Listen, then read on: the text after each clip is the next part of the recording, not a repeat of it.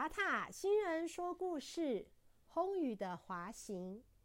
小羊仰起头，看着眼前巨大华丽的海中城堡，忍不住揉揉眼睛。他走到了城门前，光是城堡的门就有两层楼这么高。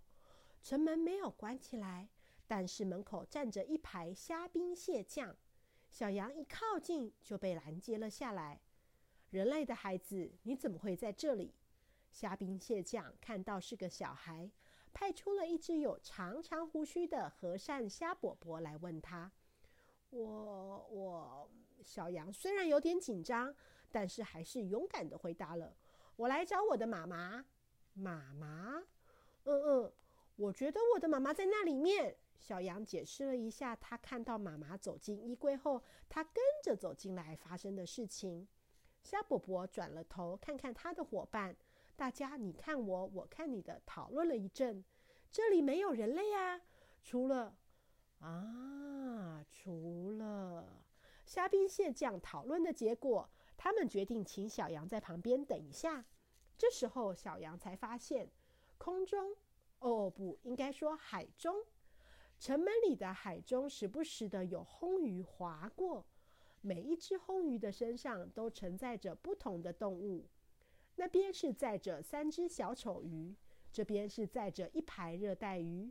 小羊看得出神的时候，一只美丽的红鱼划了过来，优雅地停在了城门旁边的空地。是谁要搭车呢？那只优雅的红鱼开口了。虾伯伯指指小羊：“嗯，一个人类的孩子。”红鱼挑了挑眉：“要去哪里呢？”虾伯伯靠近了红鱼。稀稀嗦嗦的说了些什么？红鱼有一点惊讶的表情。上来吧，红鱼说。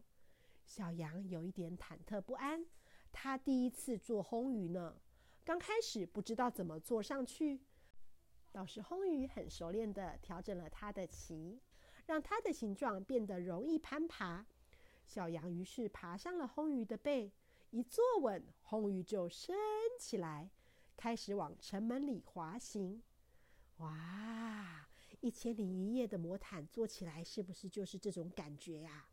有点紧张又有点兴奋的小羊心里忍不住这样想。轰鱼开始滑行了后不久，小羊习惯了做轰鱼的感觉，开始跟轰鱼聊起天来了。这里的街道啊，和小羊熟悉的路面上的街道很不一样。小羊看什么都觉得新奇，比如说呀，这里没有马路。可是呢，感觉有好多层隐形的海中大道，红鱼和各式各样的海中动物在不同的层自在的穿梭，热闹却井然有序，没有动物撞在一起。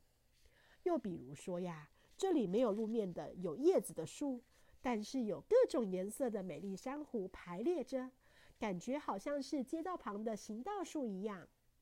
你第一次来到海中城堡吗？红鱼问。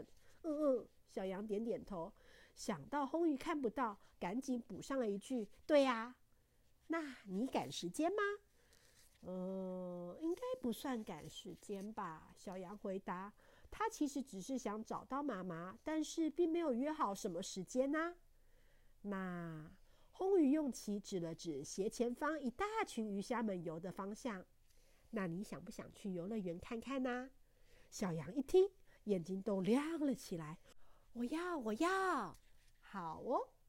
红鱼优雅的转了一下，往前面鱼群的方向划去。小朋友，塔塔新人说故事《红鱼的滑行》的故事说完了，希望小朋友们都喜欢。小朋友们，如果你喜欢听塔塔新人说故事的故事，请和爸爸妈妈一起订阅塔塔新人说故事频道。这样以后要是有新的故事，小朋友们就会听得到哦。红鱼的滑行这个故事的版权属于塔塔新人说故事频道所有。至于红鱼的滑行的故事的前面那一个故事《海中的城堡》，小朋友可以从塔塔新人说故事频道里面听到，它的资讯也写在下面的资讯栏里面。小朋友们，那我们下次再见喽，拜拜。